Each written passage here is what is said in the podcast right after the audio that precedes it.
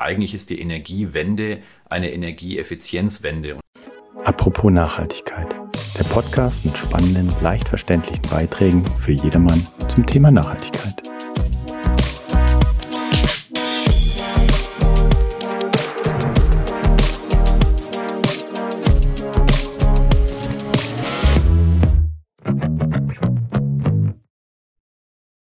Herzlich willkommen zu unserem kleinen, aber feinen Podcast. Und heute wird es digital, denn wir wollen uns über das Thema Nachhaltigkeit in der IT unterhalten. Mein Name ist Gerhard Loske und bei mir ist Rainer Karcher, Global Head of Sustainability bei Allianz Technology, gleichzeitig Mitglied des Vorstands bei Sustainable IT und wie ich auf LinkedIn gesehen habe, Klimaaktivist im Anzug. Hallo Rainer. Äh, hallo Gerhard und vielen lieben Dank. Äh, keine Sorge, by the way, ich klebe mich jetzt hier nicht fest und Farbbeutel habe ich auch keine mit dabei. Aber danke, dass ich da sein darf. Das wäre jetzt auch ein bisschen schwer, weil apropos IT, ne, wir sprechen jetzt hier auch gerade schon wieder über digitale Medien und ähm, du in München nehme ich an und ich genau. hier in der Nähe von Frankfurt ist eigentlich nicht mehr wegzudenken. IT ist dem Privatleben wie auch ähm, ja, im Firmenkontext, äh, es ist einfach überall und universell. Deswegen mal die Frage zum Einstieg, was hat dich denn eigentlich dazu gebracht, dich mit dem Thema zu beschäftigen, Nachhaltigkeit in der IT?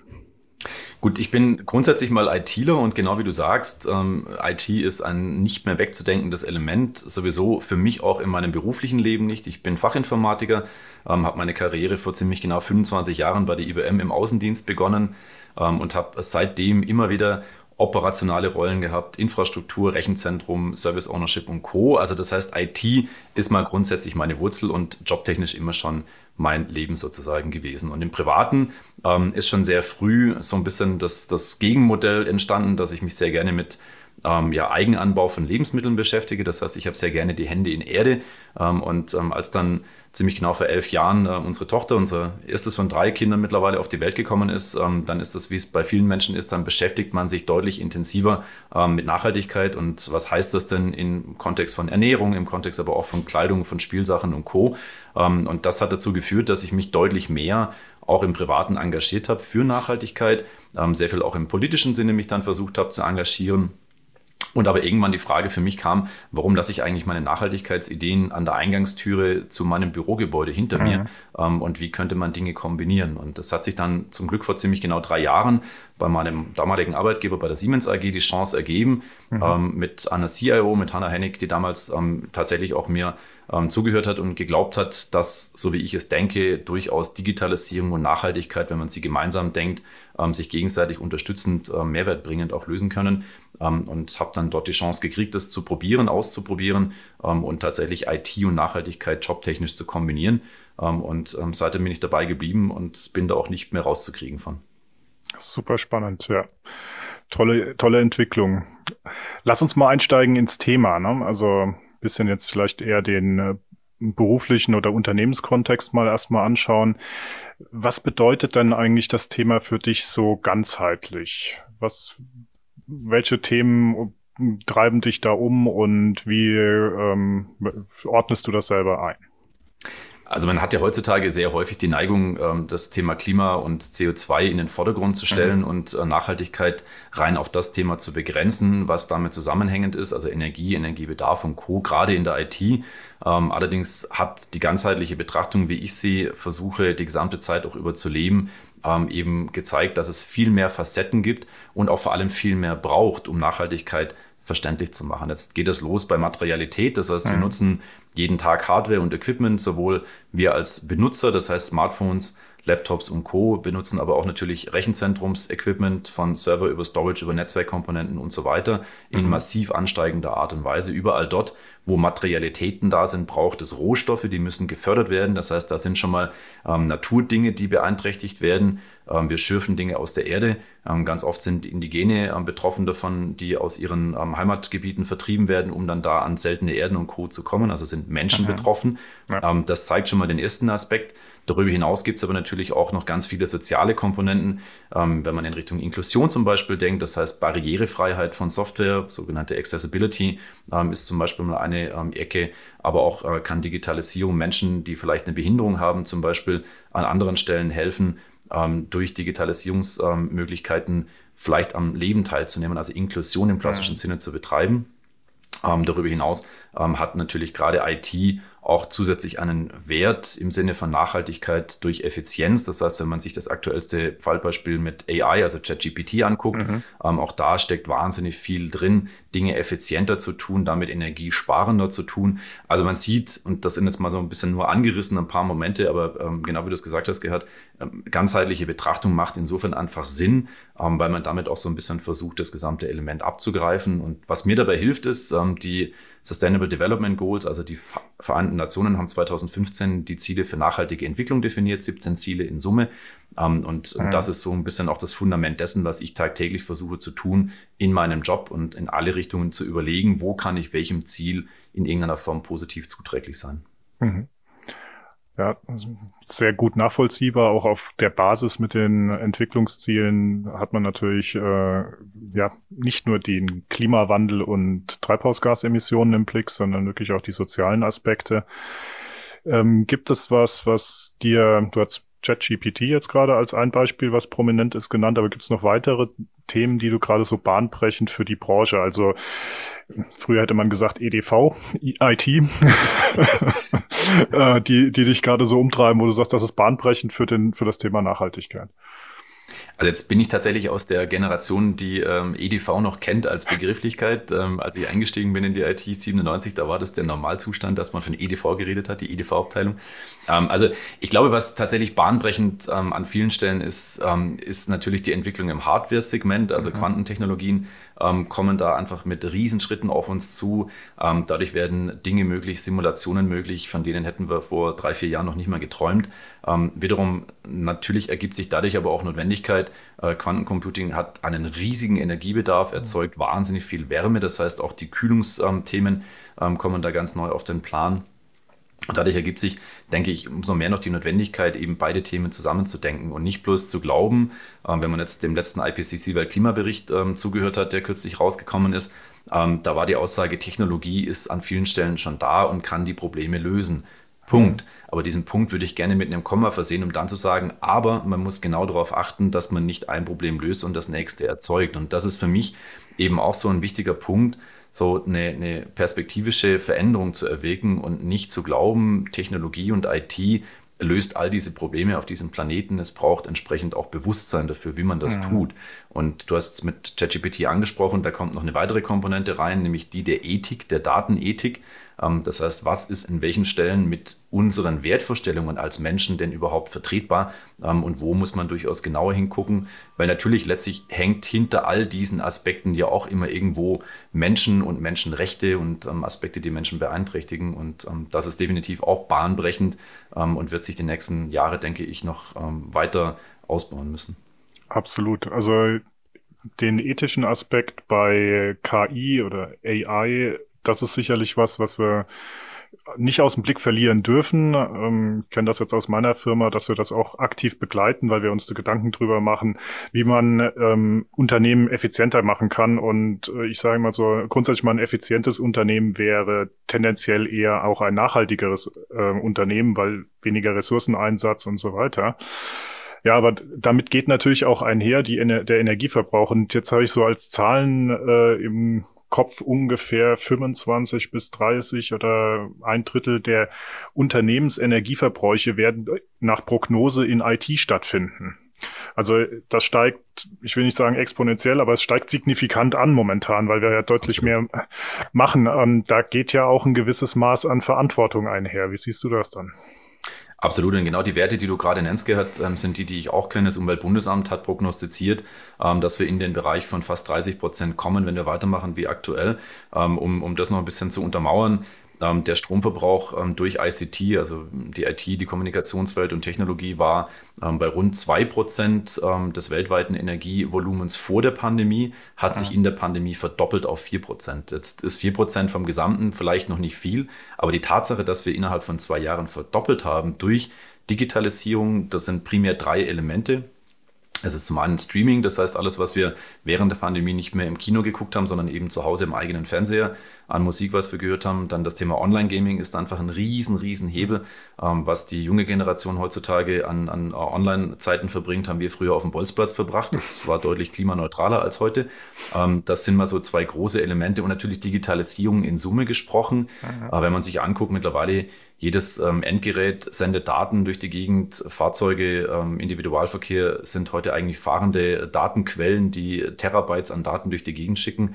Ähm, all das trägt dazu bei, dass das einfach wahnsinnig, wahnsinnig nach oben geht. Und ich war kürzlich auf einer Veranstaltung, da war der Präsident des Zentralverbands der Elektroindustrie, der ZVEI, ähm, die sich sehr intensiv auch mit dem Thema Energiewende beschäftigen natürlich. Ähm, und ähm, da kam ein Hinweis, den ich durchaus sehr einprägsam fand. Eigentlich ist die Energiewende eine Energieeffizienzwende. Und warum? Ähm, das, was wir an heutig äh, verfügbarer Menge an erneuerbaren Energien haben, also Strom ähm, aus Wasserkraft, aus Windenergie oder aus Sonnenenergie, ähm, das kann nicht ansatzweise so schnell zugebaut werden, wie der Bedarf an Strom gerade im Moment zunimmt. Ähm, allein durch die Elektrifizierung Individualverkehr und auch Heizbedarf in Deutschland nimmt der Strombedarf weiter rapide zu. So schnell kommen wir aber gar nicht hinterher mit Erneuerbaren und auch mit den entsprechenden äh, Datenleitungen, die es dafür braucht, um den Strom aus Windpikes in der Nordsee, in Offshore, äh, dann in den Süden zu kriegen. Das heißt, wir kriegen das Ganze nur hin, auch das Energieziel der Bundesrepublik mit 2050 klimaneutral zu sein, wenn wir effizienter werden. Und die Effizienz kommt, indem wir Dinge auch mal reduzieren und mal weniger Strom verbrauchen und nicht einfach weitermachen. Ein spannendes Thema, da möchte ich später nochmal drauf abzielen, so was man persönlich vielleicht auch tun kann. Aber ein anderen Bereich, den du jetzt auch angesprochen hast, ist ja das Thema Transformation. Also wir müssen uns irgendwie verändern, wir müssen unsere Geschäftsmodelle verändern, die Branche muss sich natürlich auch verändern. Also die, die, IT nimmt ja, wie wir vorhin schon auch gesagt hat, in jedem Unternehmen stark zu. Es, es, wird immer mehr digitalisiert, es werden immer mehr Daten erhoben, es werden immer mehr Geschäftsmodelle darauf auf, aufgebaut. Deswegen vielleicht mal so eine Frage auch ein bisschen persönlich an dich. Was ist denn für dich ein schönes Beispiel gewesen, ein positives Beispiel gewesen, wo schon sich Veränderungen in der Branche ja, gezeigt hat, ähm, was du vielleicht hervorheben möchtest? Allein die Tatsache, wenn ich äh, drei Jahre zurückdenke, als ich mit dieser Rolle kombiniert Nachhaltigkeit und IT begonnen habe, ähm, da war die Zahl derer, zumindest hier in Deutschland, in äh, Konzernstrukturen, aber auch europaweit, war überschaubar groß. Also da war das tatsächlich in, in den Terminen, in denen ich eingeladen war, auf Veranstaltungen, auf denen ich war, immer so eine Ach, IT und Nachhaltigkeit, äh, okay, was genau ist das denn jetzt genau? Ist das hier das klassische Green IT, also so TCO-Label auf Hardware mhm. oder, oder was genau tust du da jetzt? Ähm, das heißt, da war A, das Verständnis noch gar nicht ähm, und B, es gab auch wenige bis niemanden, der das in diesem gleichen Maße gemacht hätte, in Vollzeit wohlgemerkt, wie ich das tue. Ähm, und das ist heutzutage, drei Jahre später, komplett anders. Also heute ist, ich glaube, in keinem großen DAX-Unternehmen nicht zumindest mal eine Position etabliert, die sich genau in dieser Kombination darum beschäftigt. Ähm, und genau wie wir beide jetzt, ähm, Gerhard, uns auch kennengelernt haben auf Veranstaltungen, ist es mittlerweile eigentlich fast normal, ähm, dass es immer Menschen gibt, die diese Kombination an Wissen mitbringen und auch mittlerweile deutlich mehr verstehen, um was es eigentlich geht. Also dieses gesamtheitliche, holistische Betrachten von Nachhaltigkeit tatsächlich verstehen. Also das ist definitiv mal ein ähm, für mich sehr motivierendes Element, auch in der Kürze der Zeit zu sehen, wie schnell die Unternehmen in der Lage sind, ähm, tatsächlich auf darauf zu reagieren und zu sagen, ich nehme das als wichtiges Element ähm, und packe das mit rein. Jetzt gleich den Wehmutstropfen hinterhergeschoben, reicht das aus? Nein, tut es nicht, denn ja. du hast es gerade genannt, Transformation ist das entscheidende Kriterium ähm, und jetzt mal eine oder zwei oder drei Personen da zu definieren. Ähm, bei mir besteht das Team aktuell aus mit mir äh, eingeschlossen drei Personen. Ich bin ja. zwar gerade im Aufbau begriffen, aber nichtsdestotrotz ähm, die Allianz Technology hat in Summe 16.500 Mitarbeitende. Ähm, jetzt ist die Fragestellung, kann ein Team aus vier Personen das alles transformieren? Nein, natürlich nicht. Ähm, das heißt, was wir schaffen müssen, und das ist für mich der nächste Schritt, ist dann tatsächlich durchdringend in alle Bereiche zu kommen und am Ende wirklich überall als Fundament Nachhaltigkeit einzuziehen. Das heißt, ich brauche überhaupt erstmal Wissenstransfer und Vermittlung. Das ist eine der Kernaufgaben von uns, um dann am Ende tatsächlich auch in allen Fachbereichseinheiten Menschen, Kolleginnen und Kollegen sitzen zu haben, die dann wissen, was es eigentlich braucht und die dann letztlich genau das überall einbringen. Hm. Ja. Finde ich einen starken Punkt. Insbesondere sehe ich also bin ja in einer beratenden Tätigkeit mit Kunden unterwegs und sehe eigentlich auch eher den Punkt, dass man Nachhaltigkeit integrieren muss. Also äh, ja. wenn man sich, das fängt bei Enterprise oder Business Architekturen an, das fängt bei Geschäftsprozessen an und ich persönlich würde es so sehen, dass man eigentlich nicht von ähm, der Nachhaltigkeit wie Finanzen oder Logistik sprechen sollte, sondern dass es eigentlich eher ein Subs, äh, ein eingegliedertes Thema sein müsste und mitgedacht okay. werden muss. Also wäre jetzt auch dein Blickpunkt darauf, oder? Definitiv. Und ich glaube, wenn du jetzt ein Beispiel nimmst, ähm, wo das sich mittlerweile eigentlich selbstverständlich etabliert hat, ist Cybersecurity. Mhm. Also zumindest in großen Konzernstrukturen. Ich kenne kein Unternehmen, bei dem Cybersecurity nicht durchdringend in allen Bereichen etabliert ist. Sei es bei ähm, ArchitektInnen, sei es bei CoderInnen, sei es bei Service OwnerInnen es ist überall da und es ist überall omnipräsent, weil natürlich sich um die Tragweite eigentlich mittlerweile jeder und jede im, im Bewusstsein sind. Und genau dahin muss auch Nachhaltigkeit. Am Ende braucht es ein Verständnis, ein Grundverständnis wirklich überall. Und es muss in allen Prozessen auf dem gleichen Prioritätslevel stehen wie das existierende heute. Ähm, das, wie gesagt, geht auch im, Einkaufsprozess zum Beispiel schon los, dass ich mir nicht bloß Leistungsumfang und Preis angucke und am Ende darüber entscheide, sondern Nachhaltigkeitskriterien müssen da zumindest den gleichen Level an Entscheidungskriterien Gewalt haben wie eben die zwei anderen existierenden Punkte. Ähm, und exakt genau wie du sagst, es muss durchdringend überall rein. Es darf nicht irgendwie so ein bisschen eine Zeitnotiz sein, irgendwo eine Abteilung. Ähm, und äh, man ist dann froh darüber, dass man die da hat. Und damit kann man wunderbarerweise marketingtechnisch auch nutzen und sagen, ja, wir haben eine Nachhaltigkeitsabteilung, die kümmern sich da schon drum. Wir alle machen aber weiter wie bisher. So funktioniert es nicht. Ja, absolut. Ja, und du hast einen schönen Punkt genannt. Ähm, Einkaufsprozesse, ne, das ist, passt sehr gut. Wir müssen uns überlegen, eigentlich auch so aus dem Treibhausgasprotokoll, ich, ich springe jetzt gerade gedanklich ein bisschen, äh, gibt es ja diese Definition von Scope 1, 2 und 3. Ne? Mhm. Die Unternehmen haben im Scope 1, in dem, wie sie handeln, natürlich die meisten Einflüsse oder den direktesten Einfluss, muss man sagen. Aber eigentlich, und das gilt ja auch für die IT, ist ja das, was in dem vorgelagerten und nachgelagerten Prozess stattfindet, äh, eigentlich das, wo nachher die Musik spielt, was ähm, Energie- und Ressourcenverbrauch angeht. Und ich weiß nicht, wie deine Einschätzung hierzu ist. Ähm, mein, naja, die Going-In-Position wäre erstmal, je mehr man sich im Vorfeld damit beschäftigt, wie die IT verwendet wird und wie sie aufgebaut wird, desto höher ist der Hebel nachher effizient auch in diesem Scope 3 zu sein. Absolut. Und also genau wie du sagst, Scope 3 sind auch bei uns rund 90 Prozent der IT-Emissionen. Also sind äh, wirklich die, die Majorität ähm, der Werte kommen aus genau diesem Bereich heraus. Und wenn ich mir Transparenz verschaffe, schon bereits im Beschaffungsprozess, dann habe ich definitiv auch eine ganz andere Möglichkeit in der Nutzungsdauer. Und das ähm, schließt nicht nur CO2 mit ein, sondern auch die Umweltwirkung insgesamt.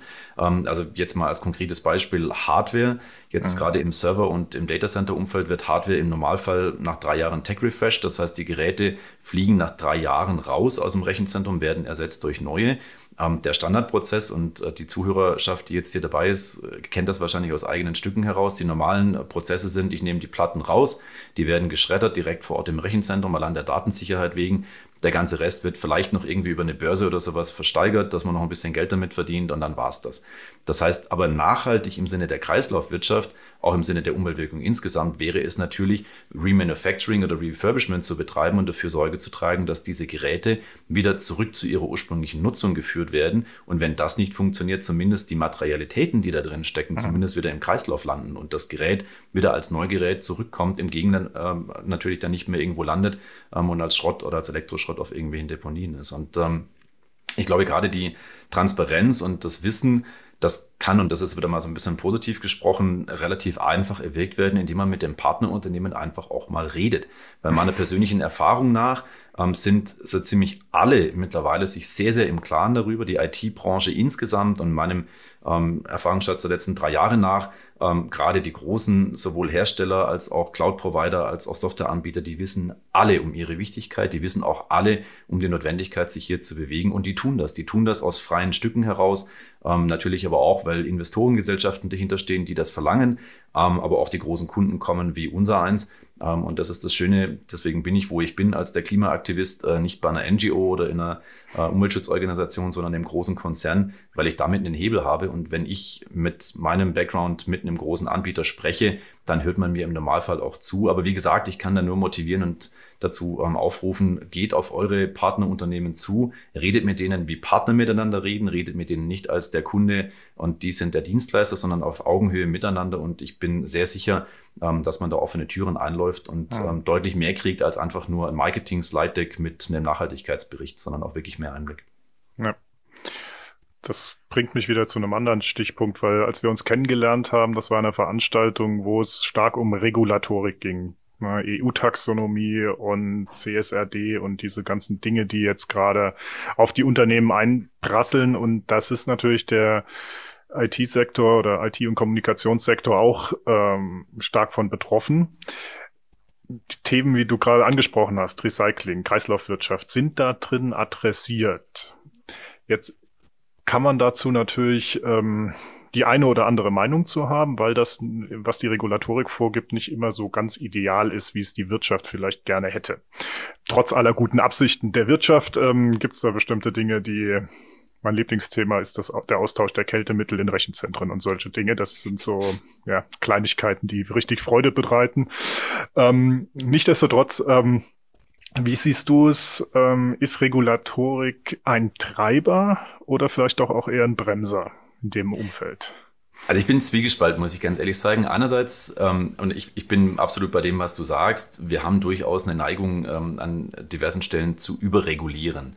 Es gibt aber andererseits die Notwendigkeit, das zu tun. Und wenn ich jetzt mal so im, im Businessumfeld mit Menschen mich austausche, kommt immer ganz oft der Satz, ja, es braucht jetzt mal hier klare Regeln, es braucht hier mal eine klare Vorgabe und wir brauchen mal einen Standard.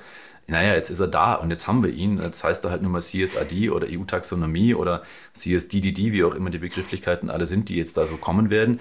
Und jetzt müssen wir halt damit leben und es auch entsprechend mit Leben befüllen. Und ich glaube, an vielen Stellen ähm, ist die Frage nach richtig und nach falsch gar nicht zu stellen, denn die Notwendigkeit, die ist sowieso ja da. Das heißt, dass wir aktiv handeln und etwas verändern, in dem, wie wir wirtschaften, in dem, wie wir arbeiten, die Frage ist nicht zu stellen, weil wenn es wunderbar funktionieren würde und ähm, die Thematik, wie wir es die letzten 50 oder 70 Jahre gemacht haben, ähm, alles wunderbar klappen würde, dann wären wir nicht, wo wir heute stehen. Das heißt, die Notwendigkeit, was zu verändern, ist da. Ähm, jetzt ist die Frage, wie viel Einfluss nimmt auch ähm, die Industrie, wie viel Einfluss nimmt der Lobbyismus an vielen Stellen und vielleicht schwächt er durchaus Gesetzgebungen ab. Ähm, das ist der eine Kritikpunkt, den man vielleicht haben kann. Der zweite ist sicherlich auch der, und da bin ich tatsächlich in dem Zwiespalt. Jetzt ist es für uns in Großkonzernstrukturen relativ easy, sich hinzustellen, zu sagen, naja, kriegen wir schon hin. Und mhm. wir setzen dem Ganzen technisch was entgegen und haben Lösungen dafür, haben auch Personal, haben Kompetenz, haben Ressourcen, ähm, kriegen wir schon alles irgendwie gelöst. Jetzt hat natürlich ähm, der deutsche Mittelstand und die tragende Säule in Deutschland der Wirtschaft ist halt nun mal der Mittelstand. Die haben ja zum Teil weder die finanziellen Mittel noch die Ressourcenmöglichkeiten. Und jetzt wachsen Nachhaltigkeitsexpertinen auch nicht auf den Bäumen. Das heißt, im Prinzip da jetzt zu hoffen und zu glauben, man kriegt jetzt hierfür äh, mal eben so ein Projekt irgendwelche Leute eingekauft, ist auch schwierig.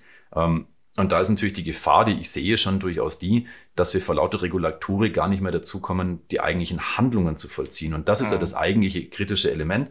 Denn Regulatorik, Abbilden des Ist-Zustandes, das Reporting von 144 KPIs im Sinne der CSRD, hat einen riesen Aufwand und gegebenenfalls komme ich dann vor lauter Aufwand des Reportings nicht mehr dazu, etwas zu verändern und nach vorne zu blicken. Und das ist aber das, was wir brauchen. Also mhm. nur die CSRD zu, zu vollziehen und im Prinzip ähm, einen, einen vollständigen Report auszufüllen, ändert das Problem, was wir heute haben, ja noch nicht, sondern wir müssen eine Veränderung erwirken. Ähm, und dafür braucht es dann wiederum auch Begeisterung und Motivation.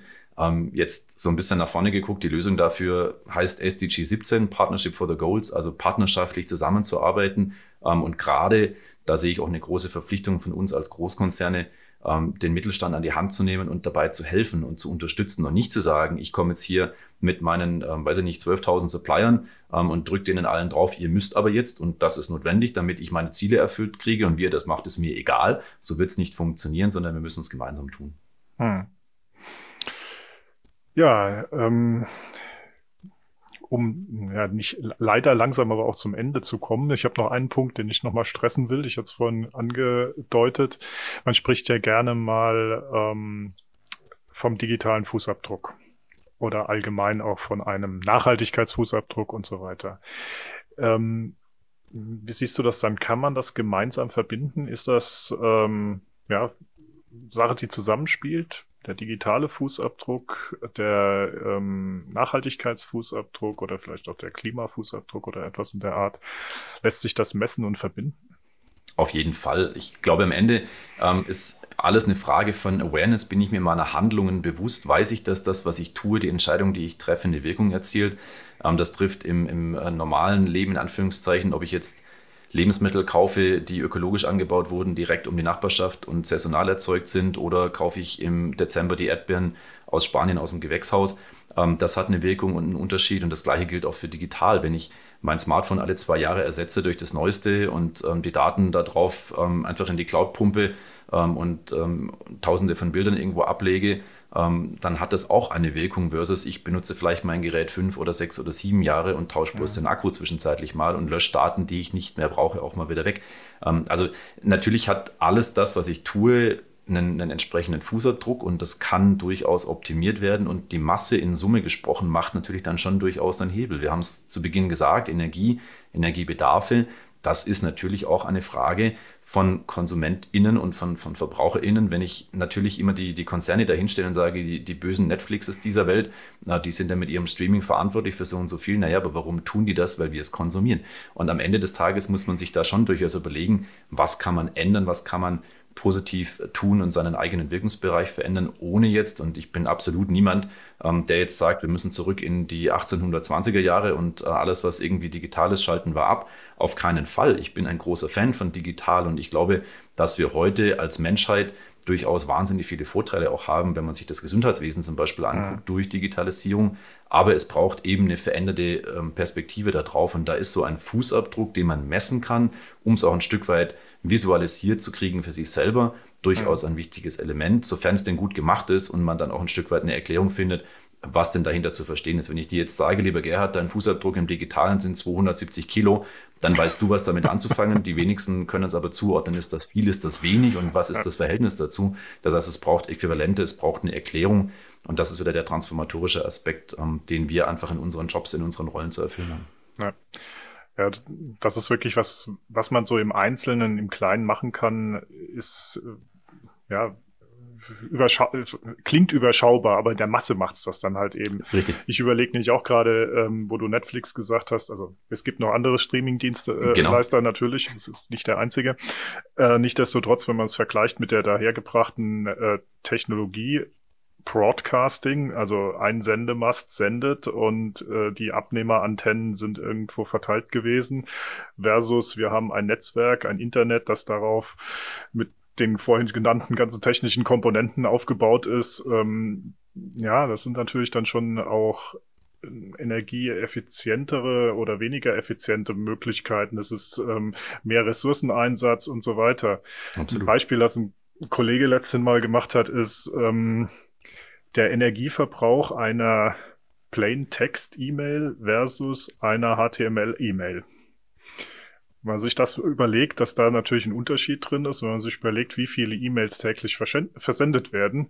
Also theoretisch könnte man da auch durch ähm, leichtgewichtigere Technologien vielleicht auch ein bisschen was gewinnen. Definitiv und da andockend, ich habe erst kürzlich eine Tabelle ähm, gesehen, wo es um Programmiersprachen ging mhm. und jetzt äh, kommen wir noch aus der Zeit von C, C++ und Co. Ähm, ja. Die sind mit äh, Rust gemeinsam genommen somit die energieeffizientesten Programmiersprachen. Wenn ich dann dem ganzen Python gegenüberstelle, ähm, dann hat Python den 75-fachen Energiebedarf von C oder von Rust. Und ich meine, das, wenn ich mir mal überlege, ohne dass ich wohlgemerkt irgendwas im Outcome verändere. Das heißt, ohne dass tatsächlich äh, Usability oder Qualität oder, oder sonstige Geschichten da anders wären. Das heißt, mit dem gleichen Output habe ich 75 mal mehr Energie, wenn ich Python nutze, anstatt wenn ich C nutze. Und ich meine, das ist genau der Aspekt, den ich, den ich meinte und wie du es auch gerade gesagt hast, wenn man sich dessen bewusst wird und wenn man da einen Ticken mehr hinterguckt und sich überlegt, was kann ich denn anders machen, ähm, dann ist an vielen Stellen ohne großartig Komfortverlust, ohne großartig etwas zu verlieren oder etwas ähm, gar nichts tun zu können, trotzdem möglich, Dinge besser und anders zu machen. Vielleicht übersetzt uns demnächst ChatGPT Python-Code in Assembler. Wer weiß. Das wäre mal eine coole, ein cooler Use Case. Da sollte man dringend dran arbeiten, Gerhard. Gut. Ähm, Zwei abschließende Fragen nochmal. Wenn du jetzt die Entscheidungsbefugnis für die gesamte Branche hättest, was würdest du anstoßen, um das Ganze zum Besseren zu bringen? Wow, das ist eine, eine sehr, eine sehr hochtrabende und eine sehr weittragende äh, Frage. Ich würde tatsächlich dafür Sorge tragen, dass Menschen wie, wie wir mit dem Bewusstsein, was wir haben, ähm, in die Vorstandslevel kommen, ähm, in die C-Suites, COOs, CTOs, CIOs ähm, von diesen Konzernstrukturen und dafür Sorge tragen, dass man uns nicht nur als das Aspirin des Unternehmens nimmt, mit dem Nachhaltigkeit nicht mehr so wehtut, sondern äh, mit äh, einer wirklichen Priorisierung versehen, dass überall dort, wo Technologie eine Rolle spielt, diese auch mit Nachhaltigkeit versehen ähm, werden kann, ähm, um diesen transformatorischen Prozess anzustoßen. Ich habe erst heute Morgen wieder eine Zahl gelesen, es braucht so rund 35 Prozent der Belegschaft in einem Unternehmen, ähm, die sich einer Sache bewusst werden, damit der ganze Rest mitzieht. Und mhm. da sind wir noch weit entfernt davon. Ähm, das wäre aber genau mein Wunsch. Und wenn ich diese Freiheit hätte, dann würde ich sagen, wir sorgen dafür, dass überall in den Unternehmensstrukturen 35 Prozent Menschen mit Bewusstsein für Nachhaltigkeit ähm, sitzen sind und dann sind wir definitiv schon auf einem guten Weg. Guter Ansatz. Ich habe noch eine zweite Frage versprochen.